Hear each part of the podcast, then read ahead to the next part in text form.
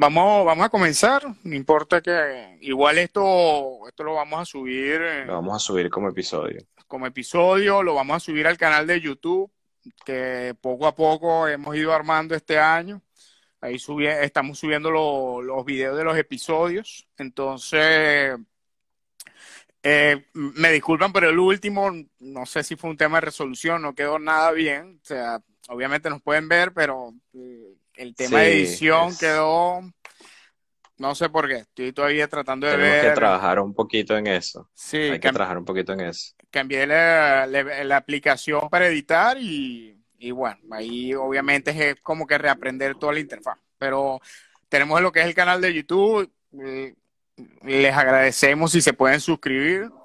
Si, si están contentos con lo que le estamos trayendo aquí en el espacio, vayan al canal y así lo van a, tener ese formato, ¿no? Eh, bueno, yo digo que empecemos. Vamos a empezar eh, eh, por aquí, a los que me conocen y que no, les habla Marco Vera y en el otro canal está aliado Dampan, Dampan. alias Daniel, porque ya Dampan es el, Ya, no, Dan- Dampan es tu es el nombre. nombre por el que me conocen. Sí, sí, Es sí. así mismo. Así mismo. Bueno, entonces queremos hacer parte de, todo lo que estamos haciendo para traerles información a ustedes, contenido. Ahora queremos hacer estos pequeños live en donde les mencionamos como que las noticias más, mm, más importantes o, digamos que nosotros vemos que son importantes compartir con ustedes, con, nuestra audiencia, para que también ustedes puedan tener en un resumen muy corto qué es lo que está, qué es lo que se está moviendo, ¿no? En la parte de tecnología, más que todo en, en lo que es de consumer electronics, ¿no? Que es lo que nos interesa Claro. a nosotros como, como usuarios. Entonces, le traemos alrededor de cinco o seis noticias. Eh, la vamos a ir explicando cada uno muy rápido de cómo puede impactar esa noticia en el, en el mundo de tecnología. Entonces, vamos a comenzar por la parte de lo que es el Snapdragon Wear 4100.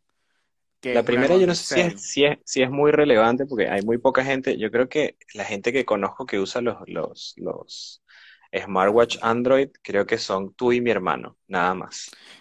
Con- tú Eh, y ni siquiera porque, o sea, smartwatch Android no, smartwatch no iOS. No, Eso iOS, eso sí. sí. Porque Sí, el tuyo sí. es Garmin. Es O sea, es correcto. un- yo pienso que es como las tablets, fue algo que no, no se, Lo que no, no- pasa, no llegó a despegar. sí, yo cuando usé los primeros Android Wear, o sea, tenía potencial, pero el tema es lo que te había comentado, el tema de la batería era uno, o sea, no, no llegaban al día. Sí. Ahí está, Y, Caracol lo usa también. sí, y el tema Garmin. de el, el, ¿cómo es que se llama eso? Cuando esa opción que le dicen que la pantalla siempre esté encendida, el, ah, el always on El display. Always On, sí, sí. ¿Qué pasa? En Sí. Android Wear, obviamente por el tema de batería, y creo que en el Apple Watch es lo mismo, por el tema de batería tú no puedes tener eso. Entonces, a veces es medio fastidioso estar girando el reloj y a veces había como un cierto Ujú. retraso para que se activara la pantalla. Entonces, eso como que al final, inicialmente tú quieres un reloj para ver la hora. Obviamente, Claro. si comienza a hacer un poco más de funciones, tú dices bienvenidas son. Pero si cuando tú vas a ver el reloj no te da la hora de entrada, tú dices, bueno, ya, ya, ya me está complicando. Sí, está bien, tengo notificaciones, pero sí. Y, y, ojo, nada más usé, yo, yo no he llegado a usar el Snapdragon 2100, es decir, es decir, ningún reloj con ese procesador, que es el 2100. Ya No lo estamos hablando. Dos Ya generaciones atrás. del 4000, sí. Sí, entonces ya Bueno, por acá en 4000. términos de, de, bueno, de, de la noticia como tal, es que se anunció el, el Snapdragon Wear 4100 y 4100 Plus. En términos de mejora, para nosotros que nos encanta toda esta parte de, de- de la tecnología geek, para mí que me encanta ya más el hardware y el, y el, el, digamos, las especificaciones, eh, están haciendo un salto bastante importante, están cambiando a 12 nanómetros de SoC, o sea, el procesador es mucho más pequeño. Sí, Para que se hagan una idea, el anterior era de, de, de- de 28, o sea, era súper más grande. sí. Y esto te trae muchísimos beneficios, como por ejemplo, te trae eh, que un 85% más de velocidad en términos de performance en general, ¿no? Y te trae 25% más de batería. Pero yo creo que lo que más me llama la, la atención es que ellos consideran que el mercado de los Android Wear va a crecer durante los próximos años y hablan de lo que se llama hipersegmentación, ¿no? Que vamos a tener relojes enfocados a distintos mercados. Vamos a tener relojes enfocados a comunicación por voz. Entonces, este procesador soporta un modem de, bajo, de muy bajo poder 4G. Vas a tener el, el típico reloj de la gente eh, cuando hace la llamada ahí de los, de los 80, no me acuerdo el nombre de la serie. Eh, y, y, bueno, eso me llama la atención porque tienes esa hipersegmentación que vas a tener gente que utiliza el reloj para llamar, gente que utiliza el reloj para hacer ejercicio, para rastrear el sueño, para mandar mensajes o, como yo lo usaría, que es mensajes, músicas y, y, todo lo que es de, de notificaciones, ¿no? Claro. Eh, pero eh, hay que ver. Sí, a mí lo que me gusta es cuando estuve viendo la noticia es que están haciendo énfasis a lo que veníamos hablando, el always on, porque ¿qué pasa? Saben que ahí es donde está su mayor falla, incluso creo que el Apple Watch han hecho sus mejoras, pero también tiene esa falla. Y lo que me gusta del 4100, ya el 3100 lo traía, pero ellos vienen y lo mejoraron con el 4100, es que sacan un procesador que se va a encargar de esa parte. Entonces, exactamente. Eso es lo primero, sí, es lo primero que pedimos. Mira, si yo, te, yo, quiero un reloj, quiero que las funciones del reloj estén cubiertas. Y parece ser que eso es lo que está buscando Qualcomm con, con esta serie a partir del, de la 2100. Ya, va, ya tenemos actualmente la 3100 y vamos a lo que es la 4100. Entonces, eso ya a mí me empieza a llamar la atención porque yo tengo ese viejo recuerdo y ahora que veo que están haciendo todo lo posible habilitar eso en el procesador, buenísimo. También lo que, lo que mencionaste, de que en, en general se va a ver una diferencia del 85%, buenísimo sí, porque... es una locura. Sí, yo sé que habrá mucho que me dirán, bueno, pero es, que no necesito tanta potencia, sí, o sea, sí es bueno tener todo eso. claro. Hay, hay, hay algo que, me, que le pasa a mi hermano, que bueno, que, él, tiene el Samsung Galaxy, el Watch Active 2, sí, y él me dice que como el, el, que la diferencia de los smartwatch Android es que terminas instalando las aplicaciones en el smartwatch y se termina poniendo muy lento. Es correcto. Pasa eso. Entonces, eh, cualquier, para mí cualquier avance en términos de performance es genial para ese, ese, ese nicho de personas. Y bueno, lo otro que comentaste es importante porque ahorita yo creo que lo estamos viviendo. Eh, mencionaste yo tengo Garmin, Caraco que todavía eh, que salió por ahí, epa, yo también tengo Garmin. Es verdad, ahorita en la parte de, de, estos smartwatch puedes ver que el Garmin se enfoca más al tema de ejercicio, al tema de, de darte métricas para, para, bueno, dependiendo de cuál es tu nivel de, de fitness, tú lo puedes utilizar o no. Entonces, cuando tú ves el Garmin, tú ves que el Garmin, si vienes de un Apple Watch o incluso del Android Wear, la primera sensación que vas a tener con el Garmin es que lo siento como muy arcaico el sistema operativo. Pero cuando tú te pones a ver lo que venía hablando, que puedo ver la hora, sí, la pantalla siempre está encendida. siempre está encendida. No tengo que estar girando el reloj viendo a que, ah, se activó o no. La hora siempre está encendida, eh, la hora siempre está presente a nivel de batería, ellos siempre tratan de, darte entre 5, 7, 10 días dependiendo del uso. Entonces tú dices, bueno, el otro punto débil de los otros smartwatch. Pero cuando vamos a la parte de, notificación, de, la parte smart, está muy rezagado. Entonces ahí es como que te dan, tú tienes la decisión de qué es lo que quieres. Si tú quieres una segunda pantalla, en tu reloj de tu teléfono, vete por un Apple Watch si tienes un iPhone y si tienes Android, bueno, te puedes ir por los Samsung, que los Samsung he escuchado muy buenos comentarios de ellos. Están bastante bien. O los Android Wear, que, que son, creo que los fósiles es lo que, lo que se, han se, han mantenido más. Incluso estaba viendo y hay uno ahorita en 100 dólares, que creo que tiene el 3100. No sé si tiene el 3100 o el 2100, pero es buena opción, pues. Pero sí, sí Ahora vamos a tener lo que es el 4100, que esperemos que represente una tremenda mejora para que se impulse el tema del Android Wear, que como bien lo dijiste, está, o sea... debilucho. Muy debilucho, es como lo dijiste, con el tema de las tablets está como la misma sensación. Para que tú veas a alguien con Android Wear, es muy difícil. Es muy, difícil. No es nada común. Eh, ¿Qué más tenemos por ahí con esa noticia para pasarla? bueno, yo creo que Podemos pasar a la segunda. Sí, vamos a pasar a la segunda porque en resumen lo que queremos es comentarles que si ustedes han sido fanáticos del Android Wear o lo han utilizado, todo pinta a que en el futuro o a final de este año ya tengamos otros relojes obviamente nuevas versiones con este procesador que deberían funcionar mucho mejor. Pero bien sabemos que no todo depende del hardware, sino también depende de cómo, cómo hagan el código, cómo hagan el software. Así que... Correcto. Ahí Caraco está diciendo, el Sunto es un... Sí, el Sunto 7. Es tremendo sí, Lo vi, lo vi. Está bueno. De hecho, fue ganado el premio, ganó un premio en el Gadget. Me acuerdo que lo vi en esa página. Sí, sí, sí. No, no, ahí está tremendo, tremendo reloj.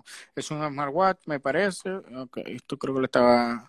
Bueno, entonces por ahí tenemos la parte de, de Qualcomm. Ahora vamos a pasar a una noticia que sonó muchísimo. Eso pareció, eh, esa sí cumplió con la palabra brocas. O sea, salió un, en, un, en una página y todas de una vez empezaron a replicar lo que a su vez trajo el tema de, de ¿cómo se llama? De, de generar, ruido en, las personas como nosotros, como, como nosotros, como, Igual, usuarios, pues. Yo digo, yo digo que es una noticia termómetro, así les digo, como para medir qué piensan los usuarios. Tiene, tiene toda la pinta, si quieres no, no las comentas, Dan de, de qué se trata esa noticia, aquí con los muchachos. Bueno, eh, se, empezó a filtrar que el iPhone 12 va a venir sin cargador en la caja. Esto sería, eh, digamos, mm, debido a ciertas expertos en la materia dicen que no viene en la caja por algunas encuestas que ha estado haciendo Apple a sus usuarios más eh, asiduos. De hecho, en Brasil la hicieron muchísimo. la encuesta era bastante curiosa. Te llegaba un correo y te preguntaba qué hiciste con el cargador de ese nuevo iPhone que venía en la caja. Ah, ¿Lo llegaste a usar o no lo llegaste a usar? ¿Lo regalaste? ¿Qué haces cuando vendes el iPhone? ¿Lo vendes con un cargador? ¿Cuántos cargadores de iPhone tiene? Como que tenía muchas preguntas, ¿no? Entonces, eh, la gente empezó, como dice Marcos, se hizo el efecto bola de nieve. ya puedes cambiar la imagen allá atrás también. Sí, la, voy a, este quitar porque no, no tengo nada de se hizo el efecto bola de nieve porque la gente empezó a hablar, hay, hay gente que dice que es una locura, que como que cada vez los, los, celulares vienen con menos cosas, que hay marcas que te traen hasta la funda de silicón, los auriculares, los audífonos, el cargador rápido, por lo menos a mí el, el, S10 me trajo el, cargador rápido. y ahora viene Apple y te está sacando más cosas, ¿no? Como que ya no... Eh, me acuerdo que uno, uno, uno de mis amigos me dijo, el, iPhone debería venir con los AirPods y el cargador rápido directamente. Y, yo, bueno. Bueno, como nosotros como clientes, como consumidores, podemos demandar. Sería lo mejor, sería espectacular, pero te lo venderían en 2.500, en 2.000 dólares para sacarle plata, ¿no? Pero yo, mi posición es sencilla, eh, y era, lo compartía con, con, con Marco también. Eh, cuántos cargadores no tienes en tu casa. Si eres un usuario del ecosistema Apple, probablemente tengas muchísimos cargadores. Y lo otro es que si te estás comprando el iPhone 12, 12 no vas a... Eh, primero, Apple no se hacer millonario con un cargador que no meta en la caja del iPhone 2. Eso va a ser para mí más un tema de logística que otra cosa. Y segundo, si te vas a comprar el iPhone 12, vas a terminar comprándote un cargador rápido. No vas a usar el que viene con la caja que porque son, es un cargadorcito de un ampere que no tarda como 3, 4 horas en cargar. Sí. Este, así que, no sé, para mí es una noticia que no, no, no, me parece que genere ningún cambio. Yo también, incluso creo que lo comentamos con, cuando hablamos por el grupo, yo decía, no le presté mucha atención porque a veces salen ese tipo de noticias que yo creo que tienes toda la razón, que es tipo termómetro para censar a ver cuál es la reacción. Eh, lo que sí, cuando empecé a leer el artículo, me llamó la atención, porque uno siempre se fija como que, ah, me vas a quitar el cargador y, y me, vas a, y me vas a pedir la misma plata. No, vale, esto ya es el colmo. Claro. Pero después viene como un trasfondo que, que uno porque desconoce, de pronto no está en ese medio, que dice, bueno, lo que pasa es que también, imagínate cuántos cargadores no se venden a nivel mundial, porque aquí estamos hablando de un teléfono en particular, pero cargadores traen teléfono, eh, tablets, ¿me entiendes? Entonces, Dice, dice que están entrevistando, obviamente, al presidente de Anker, que Anker, a él le conviene, cómprenme a mí los cargadores por, por el tema de marketing, pero él dice, él, menciona esa parte de, toda esa basura electrónica que se va a generar a punta de los cargadores. Y lo otro es que el tema de, de cómo es posible que todavía a estas alturas no, no nos hayamos definido en tener un cargador estándar. Y eso lo veo yo, por ejemplo, con un cargador que tengo precisamente de esta marca, un cargador que tú lo pones en tu mesita de noche, tienes cinco puertos USB y como tienen esa tecnología del IQ, sencillamente le puedo conectar cualquier tipo de, dispositivo y él auto detecta cuánto amperaje le tiene que mandar. Y ya con eso me ahorro 10 cargadores. Sí, Entonces, tú dices, no, no es tan descabellado la, la cuestión de la idea. Bueno, primero el tema de todo ese desecho que se genera. Segundo, la ventaja de poder tener un cargador único. Y tercero, el tema de logístico, que lo mencionaste. Eso le Ujú. fali- Obviamente, Apple, hace una empresa tan grande y vende tantos millones de, de teléfonos, poder hacer la caja del teléfono un poco más pequeña, ya que no tienen que incluir el cargador, eso los beneficiaría a ellos para poder mm, cubrir la demanda y los temas de logística. Y tú dices, bueno, son otros puntos bastante buenos que uno no los considera como cliente, pero, No, pero tienen, pero están ahí. Pero sí, pero no me gustaría que me vengas con un iPhone 12 a cobrarme lo mismo de, de un teléfono anterior sin tener su cargador. Sí me gustaría que me diese la opción Claro. por lo menos, mira, aquí tienes el teléfono con el cargador o te puedo dar una Gicar en servicio de nosotros.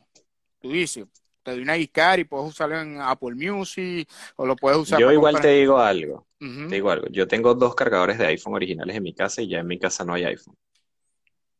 Así de sencillo. Bueno, pero porque Tengo dos. no los has querido ni votar Ah, ni los tienes no, ahí. no, no los he querido botar, no los vendí. Cuando vendí el, vendí el teléfono, lo vendí con otro. Uno fue de un iPhone que le robaron a Michelle en Chile Ah, hace unos años. O sea, como que, y, y yo creo que a eso es a lo que va la pregunta que están haciendo en la, en la, en la, en la encuesta, ¿no? Como que debes tener bastantes cargadores, de nuevo, de los Sí. baratos en tu casa.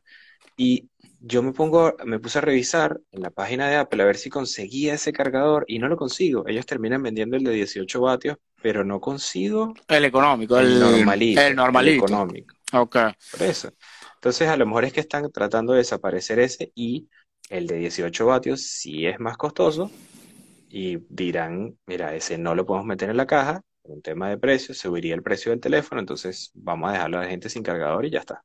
Sí, lo otro que también vi por ahí es que de pronto puede estar apuntando a que siempre ha estado ese rumor, creo que desde hace un año o dos, de que Apple quiere migrar al que el teléfono no tenga puertos. Ah, no tenga puerto. Sí, Entonces vas a depender de un cargador eh, inalámbrico para poder cargar tu teléfono y como bien saben, ahorita el mercado está súper inundado de cualquier tipo de cargador inalámbrico. Entonces, ahí puede ver. O sea, yo lo que diría es, si me estás quitando algo, espero ve- verlo Ver, reflejado claro. en precio o en algún beneficio para mí como, como usuario. Es, es la posición que yo tengo. Pero si tiene esas, es como que esas perspectivas que uno no lo ve como Es, consumidor, que es de nuevo, es, es, ¿cómo se dice? Es polémica la noticia, es polémica la decisión. Va a haber gente que dice, yo quiero comprarme el iPhone y abrir la caja y, y a lo mejor, no sé, yo me voy de viaje y me lo compro de viaje y no me traje cargador, ahora cómo lo cargo.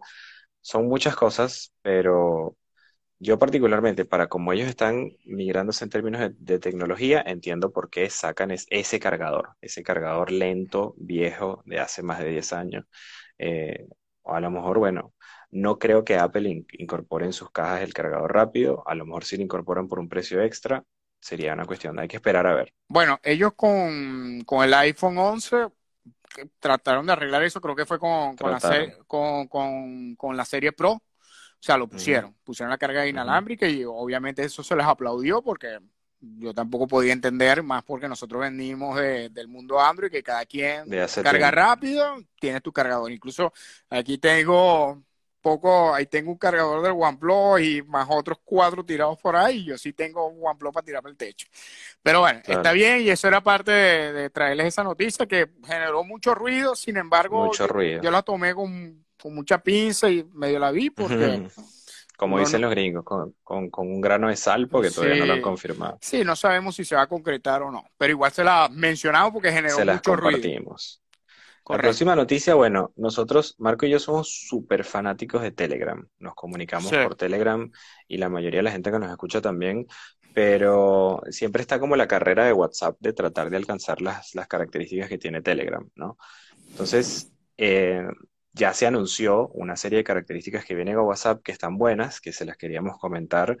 El primero es los stickers animados. Vienen a, a WhatsApp este mes. Ya Ah, la gente que creo que son los usuarios beta ya lo tienen. Todo esto que vamos a hablar supuestamente está pautado para las próximas actualizaciones. Eh, stickers animados pueden esperar que funcionen de la manera, de la misma manera que funcionan hoy en día los stickers. Te descargas paquetes aparte de la Play Store eh, o los agregas de los que te van compartiendo tus amigos y se quedan a tu cuenta. Ah, Eh, ahí le la voy a poner la segunda, ahí. Ajá. Exacto, en la foto, la primera foto, obviamente no la van a poder ver animado, pero con- créannos que son stickers animados lo que Un ven en la primera animado. foto. Ok, buenísimo. La segunda, eh, que es algo que también a mí me parece que debieron haber puesto hace mucho tiempo, ahora para agregar personas vas a tener un código QR, lo cual es genial porque a veces a mí me ha pasado por lo menos que estoy en reuniones y bueno, en el, en el, en el mundo pasado cuando íbamos a reuniones y estábamos en una sala y queríamos compartir el teléfono, habría que anotar el teléfono. Sí, Era así como, ah, yo, tu número es 11 o mándame el contacto. Entonces él tenía que tener el contacto claro, suyo agregado y se lo manda. Era un, como dicen en Argentina, un quilombo. es Ahora correcto. tienes un código QR, le vas a dar a tu perfil, se ve tu código QR, lo escaneas y se agrega automáticamente el contacto a tu teléfono, Android, iOS, lo van a hacer de la misma manera. Eso está buenísimo. Te, te iba a preguntar, esa funcionalidad ya está, ya está en Telegram, porque yo siempre, Sí, siempre, correcto. siempre que yo busco, que descubro una funcionalidad en WhatsApp, cuando voy para Telegram, ya tiene rato ahí. Sí, sí, Está bien, está bien, ok. ya Este, tiene tiempo ahí. ¿qué más Lo te...? que sí tiene WhatsApp, que no tiene Telegram y que tienen que mejorarlo bastante, eh, el tema de las videollamadas, ¿no? Hoy por hoy tenemos la carrera, yo le digo la carrera Zoom, todos están tratando de alcanzar a Zoom. ok. Eh, WhatsApp con el- todo el tema de la pandemia, yo me imagino que deben haber estado, eh, haber estado trabajando como unos negros porque le metieron videollamadas grupales en cuestión de tiempo récord y ahora son hasta ocho participantes. ¿Qué pasa? Si has Mm, estado en una llamada de ocho participantes en WhatsApp, te debes haber dado cuenta que los videos de los participantes se ponen mínimos independientemente del teléfono que tengas, pues son cuatro arriba y cuatro abajo y Ah, se ve chiquitito. ¿Qué es lo que van a hacer ahora? Ahora van a implementar, no va a ser como Zoom, que cuando una persona habla se hace Zoom y puedes verlo, sino que vas a poder darle tu clic manualmente a la cara que quieres ver maximizada en todo momento. Ahí se ve en la tercera foto que compartió Marco. Eh, a mí me parece genial. Estás en una videollamada, ves que alguien está hablando, le das Ok, clic a su cara, to- tocas ahí y se hace zoom y el resto se pone un poco borroso. ok, Eso, de buenísimo. Eso nuevo, está son características de, de la pandemia, como digo yo, todo lo que nos ha agregado el, el tema de, de estar en casa. No, no, está buenísimo Eh, eso. sí. Y la última, bueno, este, yo soy súper usuario del, del modo escritorio, el WhatsApp Desktop, Ahí no, y a- ahora, ahí no se ve muy bien, pero lo que van a agregar es el modo oscuro al modo escritorio de WhatsApp. Y eso también, yo tengo todas mis aplicaciones en modo oscuro y WhatsApp es una de las pocas que falta. Y bueno, bienvenido sea. De hecho, se está rumoreando desde hace meses y de verdad que lo quiero, quiero que llegue ya. Yo la, la queja que tengo con el WhatsApp web o, o la aplicación de WhatsApp en Windows, y creo que te la comenté, es que yo cuando lo estoy usando, si el teléfono se pone en stand-by, yo tengo que estar en, Tienes que despertarlo. tengo que sí. despertarlo, pero es, eso es un fastidio, porque estoy escribiendo y obviamente la computadora me dice, mira, tu teléfono está conectado. Yo, bueno, lo tengo aquí al lado. O sea, este, tengo, Sí, que darle doble clic y bueno, sigo. Entonces, pero en Telegram, eso sí no me pasa. En Telegram creo que funciona mucho Lo mejor que la... pasa, lo que pasa es que Telegram se conecta, cada cliente se conecta directamente al web service de Telegram. Y ahí tú Mm, tienes una conexión directa y tú puedes tener tu teléfono apagado y ya está, tiene multidispositivo. En cambio, en WhatsApp no, WhatsApp se conecta a los servidores de WhatsApp que a su vez están revisando que tu teléfono esté siempre en vivo. Esa es la mm, diferencia del WhatsApp Desktop, que tienes que tener ahí, el teléfono, ahí está preguntando Carlos Rodríguez si es en Android, no, es en, en, en, en todos lados. A mí me pasa en Android porque es el que tengo, no lo he probado con un iPhone. Este, sí, No, sería, no, el, el, el modo escritorio de WhatsApp no funciona si tienes el iPhone apagado. Eso, no, eso es lo que ti- tienes que tener el, el teléfono encendido y con conectividad a los servidores de WhatsApp, si no, no recibes ningún mensaje. totalmente diferente a, a Telegram, pues. Totalmente. Pues Ok. Nosotros parece que trabajáramos en Telegram, pero sí, No, no, que no, sí, es o mucho sea, mejor. pero ahora que estoy, yo antes, yo antes no usaba mucho el Telegram, lo usaba para, para hablar con ustedes, el, el tema para cuadrar las partidas y eso, pero ahorita sí lo estoy usando más y me estoy dando cuenta que se, que se, que se porta mejor para esa, para esa funcionalidad, pues. Ahí está, como dice Martino, Telegram es Eh, mejor en todo. jaja. Sí, lamentable. Hay cosas que yo no me explico cómo sucedieron, ¿no? No sé si, si, si se han dado cuenta, por lo menos en Latinoamérica, eh, WhatsApp se hizo la, la aplicación de mensajería por defecto y tiene que estar instalada en todos lados, ¿no? No, no, los mensajes no se quedan en los servidores de WhatsApp, Carlos David, totalmente cierto. Lo que, se, lo, lo que tiene que, lo que sí se queda es tu estado, tu estado de conectado, no conectado, en línea, no en Ah, línea. sí, sí. Eso sí lo guardan. Eh, y de hecho, con eso sacan datos, ¿no? Eh, estamos hablando de Mark Zuckerberg, no es, no es ningún santo. Ahí sí, ya está, está, está demostrado. Está demostrado. Sí. Está Y bien. bueno, no eh, entiendo por qué WhatsApp llegó a ese nivel, ¿no? En cambio, en otros países pasa distinto. Por ejemplo, nosotros en, en, en Venezuela y en Argentina se hizo, se hizo famoso Facebook, ¿no? Pero en Brasil era otro. Era, era, eh, no, ¿cómo se no me llama? acuerdo. Bueno, a- a- ahora lo busco, pero en Brasil era otro, en España era el 20, no existía el Facebook. Entonces, como que cada país tenía una, una, una, una preferencia por una aplicación hasta que esa aplicación con esa base de usuarios se fue expandiendo de tal manera en la que, bueno, en China tienen el WeChat, no utilizan el WhatsApp, Sí, bueno, en ahí yo creo, yo creo que es un tema, un tema más de políticas de ellos por Claro, seguridad. claro. Pero bueno, es tan buena esa funcionalidad, yo no estaba pendiente, ya casi que el WhatsApp lo utilizo como SMS. Entonces, pero están buenas todas estas funcionalidades porque lo que hemos dicho, a nivel de interfaz es lo que te va a ayudar a A que nivel. sea más amigable, ¿no? Poder usar esto y tener todas las conversaciones que cada vez tenemos más por ahí. Entonces, creo que lo de WhatsApp, ah, por aquí nos dice Rodri, es para no pagar Sí, SMS. sí, Sí, sí, estamos, estamos de acuerdo con, con Rodri. Entonces, por ahí estaríamos listos con, con la noticia de WhatsApp, ¿no? sí, completamente. Ok, entonces ahora vamos a pasar a una funcionalidad que no sabía hasta cinco minutos de hacer el live. Me la comentó Dan Pan, me parece que está muy, muy de pinga esta funcionalidad y tiene que ver con el Prime Video, ¿no? Que es la Claro, funcionalidad del, del Watch Party. Entonces, aquí sí te doy la palabra para que nos las ayudes claro, a claro. entender, porque hasta yo estoy interesado. Esta, esta es otra de las actualizaciones que nos trae la pandemia, ¿no? Eh, Prime Video, eh, para los que no saben, o que deben ser pocos porque de verdad que Amazon ha estado invirtiendo bastante en eso, ya hizo el despliegue en Latinoamérica, eh, es como la competencia que tienen a Netflix, ¿no? Tienen un contenido original bastante bueno, Sí. películas originales, series originales, yo recomiendo eh, la serie The Boys, me pareció espectacular, eh, y bueno, muchas más, ¿no? Pero lo que hicieron fue que ya esto, ya esto existe en un plugin de terceros para Netflix que no funcionaba tan bien, yo lo probé en algún momento. Ok. Ellos implementaron un plugin propietario que se llama Watch Party, como la fiesta de, de- de- de ver, y lo que hace es que se instala en tu navegador, ¿ok?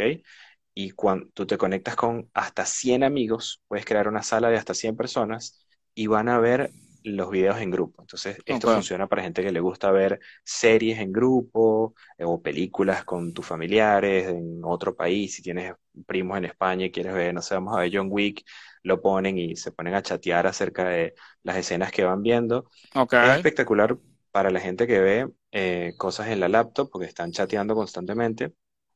Eh, y bueno, para la gente que le gusta esa experiencia social de sentarse a ver algo en conjunto.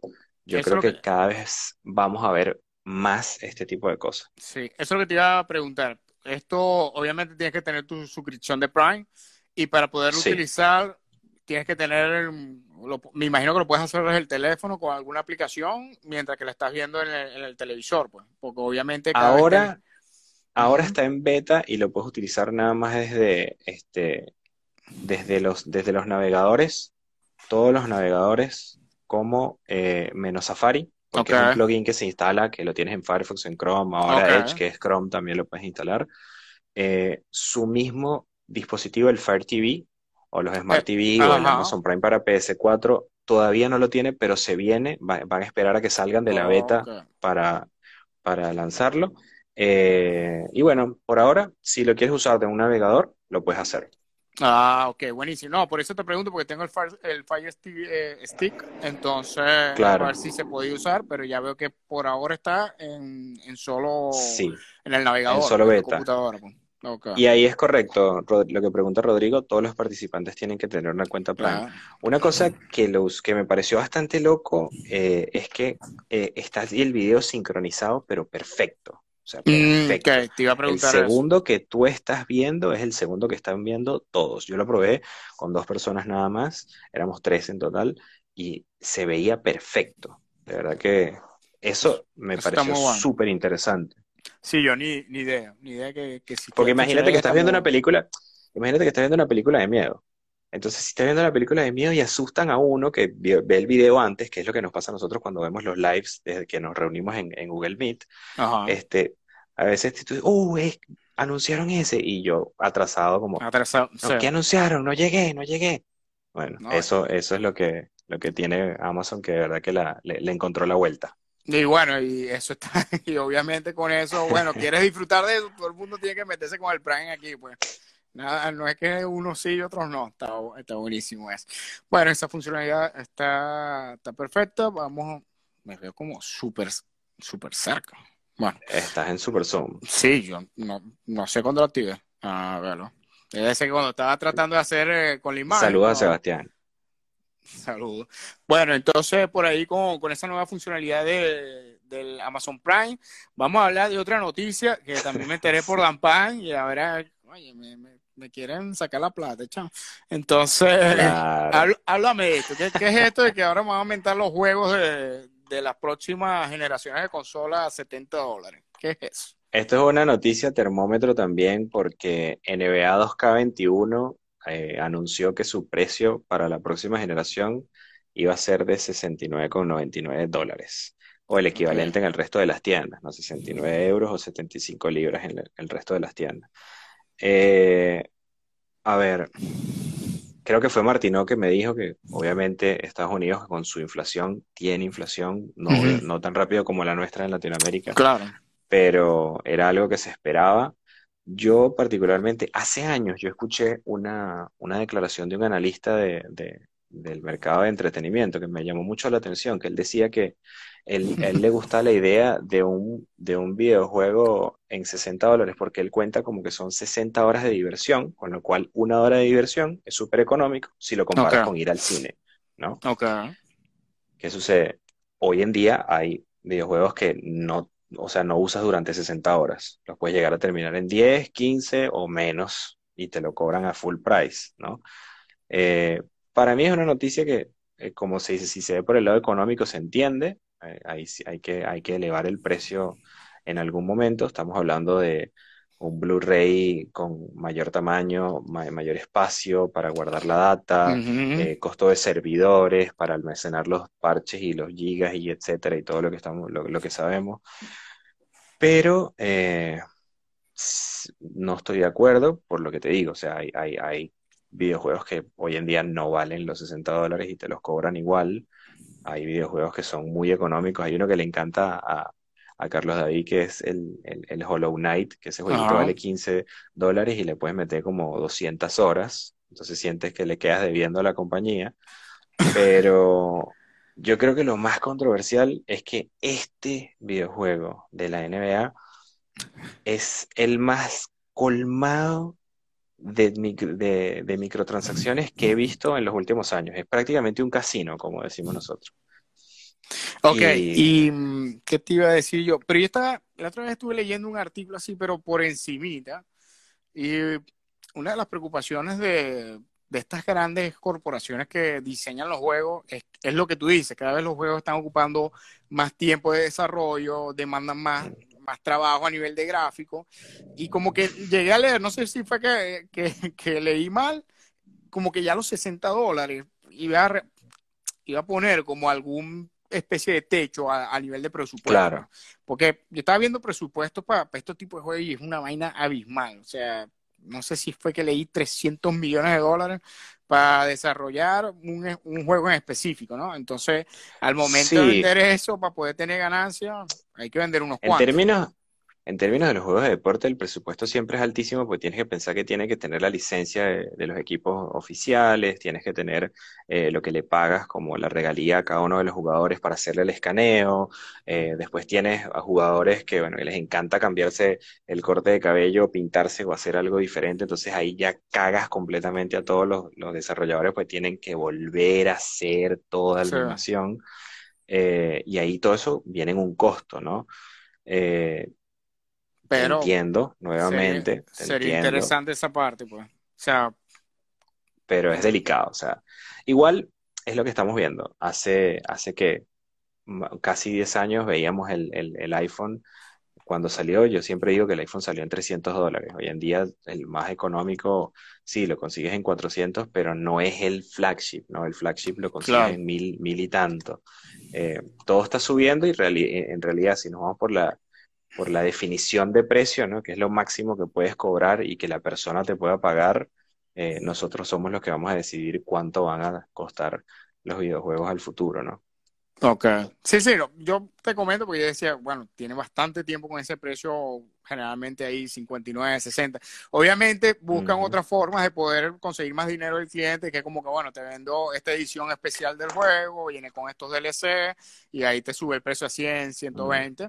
Pero sí, o sea, me llamó la atención es, esos presupuestos que manejan a la hora de desarrollar un juego, cómo poder recuperar la inversión a raíz del mismo precio siempre, ¿no? Eh, son distintos acercamientos. Tienes esta gente que, como te digo, están empezando a cobrar 70 dólares por, por, por, el juego apenas sale y encima te cobran las microtransacciones o la versión Legacy Edition, Premium, etcétera y después tienes gente como Xbox o Microsoft que básicamente te están cobrando una suscripción y te regalan los juegos en el momento en el que salen. No te los regalan porque los estás pagando con la, la suscripción, pero sientes que sales ganando porque son más los que, lo, lo, lo que te llega. Es así, es así. Bueno, por ahí tenemos con, con esa noticia de, de ese incremento en el precio. Vamos a ver si, si se logra concretar y bueno, cómo nos afecta a nosotros, a los usuarios, ¿no? Si en realidad nosotros después evaluamos si ese incremento vale o no vale la pena. Eh, eso por ahí. Creo que otra noticia que no la teníamos en el, en el radar, pero Caraco me preguntó, porque claro, le puse la foto, casi que la autogeneré, es que generalmente está sonando mucho, eh, ponerles aquí mientras tanto, entre que estamos hablando, está sonando mucho un nuevo modelo de OnePlus, que es el OnePlus Nord. El Nord. Sí, que es un teléfono de gama media, se, se presume que es de gama media, ya cuando empieza a ver el tipo de procesador que tiene, que si no me falla es un 765. El y, 765, exacto. Sí, entonces ya... 765G, acuérdense que si ven una G Después del Snapdragon es porque está más enfocado al gaming, al, a lo que es el, el, el, el desempeño gráfico y, y, la mejora en las baterías, así que siempre es mejor irse por esa versión, siempre. No, okay, así, así, no vayas a jugar en el celular. Yo que no juego en el celular, me iría por eso. Ok, buenísimo. Por ahí no había visto los comentarios, Rodrigo nos había comentado, ajá, claro, está saturando lo que hace recuperar la inversión más difícil, es correcto. Estoy de acuerdo y creo que el artículo que leí en su momento, no recuerdo dónde, iba por ahí. Ajá, este, entonces, están anunciando este teléfono, creo que este teléfono va a salir ahorita en, en julio, no sé si es a, a inicio de julio.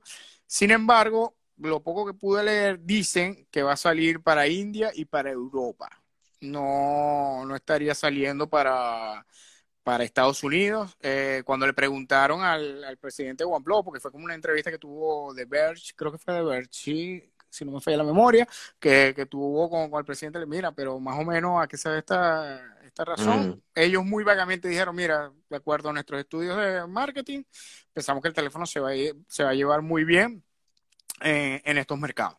Y ahí... Pasa siempre, eso, eso he visto que también tiene mucho que ver con el margen de ganancia.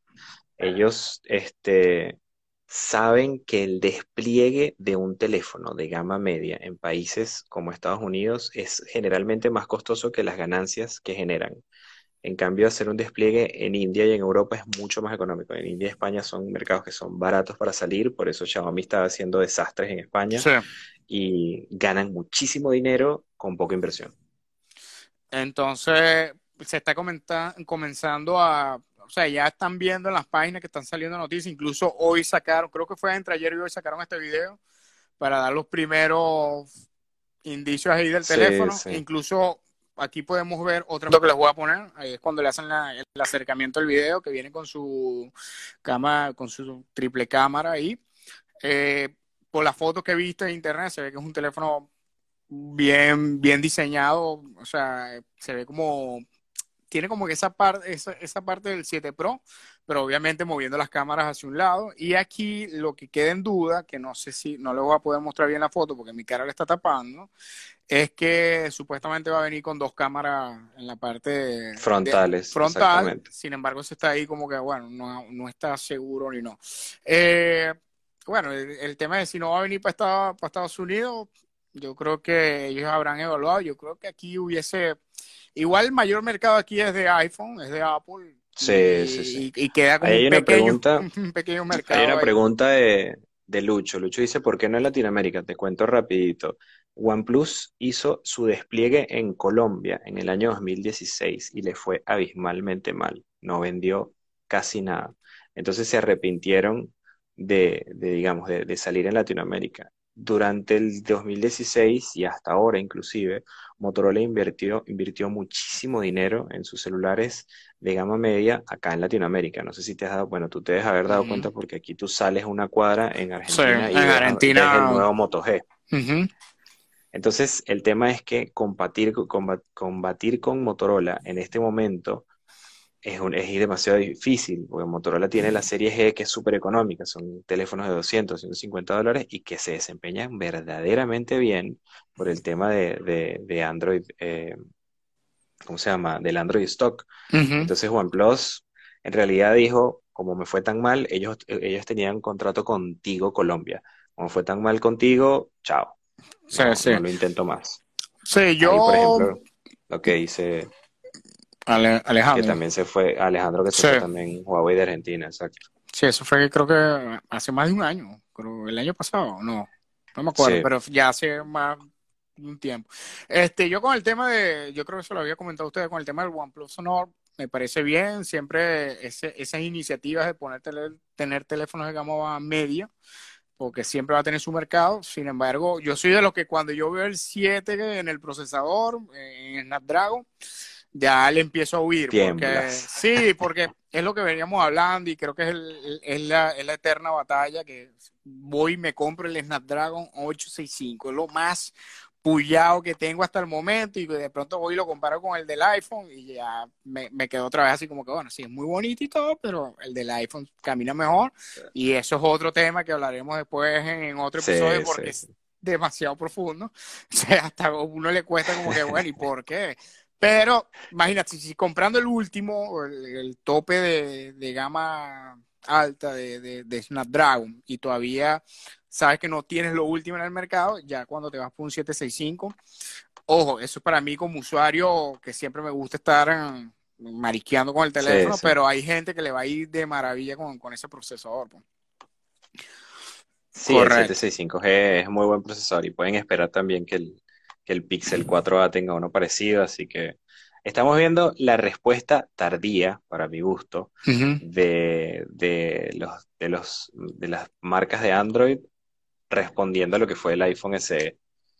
Para mí, como es una respuesta tardía, no van a tener éxito, no siento que se va a vender lo suficiente. Como te digo, una persona que tiene 400 dólares en Estados Unidos, bueno, y, también por eso no van a salir en Estados Unidos, O sea, es como India y España, vamos a ver cómo nos va y después veremos. Sí, yo creo que va, va también por ahí y es como dices tú, para irte en Android a nivel gama media, seguro que sí hay unas opciones. Bueno, incluso, ah, ese fue otro, otro que vi, ah, que la cerré, que estaba viendo como que los teléfonos Android más recomendados y, y salía ahí un Xiaomi, estoy hablando de Android Authority, que era un Xiaomi Mi Note 10.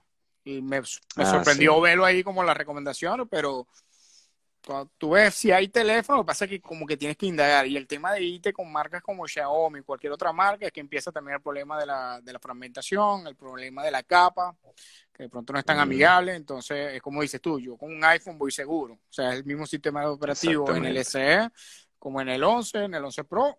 diferencias, algunas funcionalidades que van más limitados por el tema de, del hardware. Bueno, yo creo que eso fue todo por la parte de, de noticias esta semana. No sé si hay alguien por ahí que nos quiera hacer algún comentario o que nos quiera hacer alguna pregunta o, o que quiera aportar, ayudar a aportarnos algo, de pronto una noticia que se nos escapó que piensen que es bastante relevante, ¿no? Que, que vamos a ver, a comenzar aquí. Vamos a invitar a Alejandro, pero a, a hablar de, de, blockchain. Vamos a hablar de, de, de criptomonedas. Eso lo vamos a invitar para que nos dé una clase ahí de, de la parte de criptomonedas. Ajá, le mandé. vamos a revisar. Vamos. Ah, para ver. No lo visto. Ah, mira, mira. Ay, yo, pero yo quiero poner. Ahí está. Ahí está. Mira, la pregunta de, de Carlos David. Buenísimo. ¿Qué opinas? Así, eh, viene ahí con su corazoncito. Este, ahí ¿qué se opinan? ve, ahí se ve, ahí se ve. Ah, bueno, ¿qué opinan de, del iPhone E? ¿Sea más potente que, que Hay un opinar? episodio de eso. O sea, además que hay un episodio, de hecho, aprovechando la, la pregunta de Carlos David, que nos está visitando, chicos, que no, ni siquiera lo Claro, vale. bienvenida, que nos está visitando. Y, eh, yo siempre, yo se lo dije a Dan Pan, es increíble que, que Apple dio esa patada de mesa. Ojo, hay mucho, creo que Caraco fue uno de los que fue contra mí y me dijo, ¿cómo es posible, Marco, tú que siempre has sido anti-Apple y estás hablando maravilla de un teléfono modelo de hace, no sé, tres años atrás? Y yo, lo que pasa es que yo soy alguien que come mucho con el tema de procesador. Claro. Eh, yo soy así con las computadoras. Yo siempre, para mí, cu- ¿cuál es una computadora que me va a resolver? Una computadora para gamer. Listo. Yo me busco una computadora Claro. para gaming porque sé, porque sé que viene con tremenda tarjeta de video, tremendo procesador y tremenda memoria. Entonces, yo eh, tiene que ver con mucho con el tema de, de cómo es el usuario. Y en mi caso, cuando yo vi la noticia y pude ver que ibas a tener un iPhone SE de este tamañito, pero con el procesador un iPhone 11 Pro, yo pensé fue, bueno, un teléfono que por mitad de precio me va a permitir a mí, o sea, como que primero que voy a extender el tema de obsolescencia por rato largo, por el tema de soporte, y este y, va a correr todo, o sea, no, no va a estar como que preocupado que al año, y, y lo hablamos, y para estos tiempos de pandemia es un tema de que a mucha gente le va a servir un teléfono, hay mucha gente que todavía está con el iPhone 8 y dicen, bueno, este es el momento perfecto para cambiarlo a nivel Y de los hardware. accesorios. Ajá, los el tema de los accesorios también. accesorios que lo vas a poder usar. La capa, la, la capa de personalización de iPhone siempre ha sido la especialidad de accesorios externos, la funda, la cuestión, viste, la gente como, como Sí. que le encanta customizarlo por fuera, a diferencia del, del usuario Android, que le encanta customizarlo con el launcher, el wallpaper, los iconos, son, son, son otras cosas, ¿no? es correcto. Pero sí, es, para mí es un golazo. Entonces, pero bueno, yo también tengo mis comentarios, el tema de lo pequeño que se ve, creo que por ahí viene rodando mucho una noticia de que ellos van a sacar un, un SE Plus, yo creo que estaría buenísimo, habría que ver el tema de los precios, pero por un SE Plus me gustaría más todavía porque tienes una mejor pantalla pues, por dentro. Uh. Ajá, ¿qué más tenemos por ahí? Carlos David, saludos por aquí. Tengo el OnePlus 5 y no compro iPhone. está, está bueno el comentario. Que por cierto, se lo vendí yo. Ha salido muy bueno el OnePlus S5. ¿viste? Muy bueno. Este, ah, quería comentar, sa- ¿sabes qué se nos pasó en el, en el episodio de, de, ¿cómo se llama esto? De, del WDC. El tema de, de los app clicks que iba a salir para iOS, que es que van a permitir que locales así, por ejemplo, cafeterías o el parking, que solo con el NFC van a, Sí, sí. a, donde está la etiqueta del NC el, el NFC y les va a permitir bajar una Y te aplicación permite bajar. de 10 megas. O sea, y Ujú. esa aplicación estuvo muy buena. Yo estuve viendo uno de los videos, no recuerdo quién, pero me decía, "E- en Android eso lo tenemos, pero otra vez Google comete el error de que no lo sabe, De que no lo sabe, no lo sabe no lo sabe. Y es- patrocinar. y es ver- eso, no lo sabe patrocinar. Y, pero eso no lo comentamos y me pareció tremenda Está bueno, está funcionalidad bueno, que va a incluir faltó, en, el, en el iOS 14. Eh, ¿Cuántos gigas de RAM tiene el S Ultra? Ajá, 12. 12, Ya vamos por 12. 12. Ya vamos por 12. Bueno, entonces, Exynos 990, 12 GB de RAM, pero bueno, Pero bueno, pero se recalienta horrible, horrible. Seguro que sí. Hay que comprarle un radiador aparte al teléfono para que pueda jugar en un rato largo.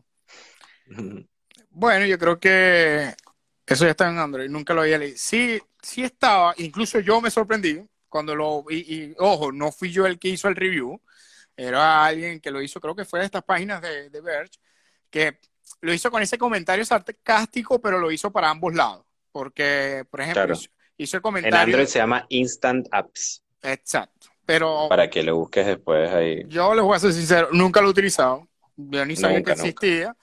Y, por eso que me llamó, yo creo que por eso que me llamó tanto la atención de la de Apple, porque vi el concepto y dije, coño, está de ping, porque a veces tú tienes que como que vas a pagar el, estacionamiento y empiezas a eh, eh, bajar la aplicación. Si no tienes buena conexión, se tarda una, una barbaridad.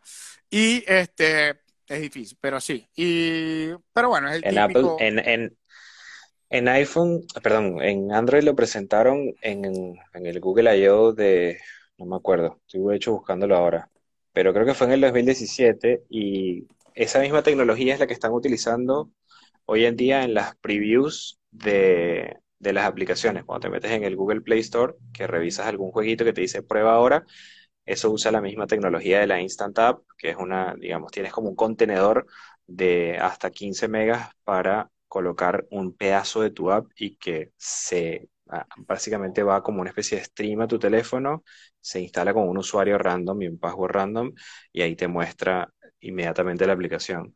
Ese es el, Instant App.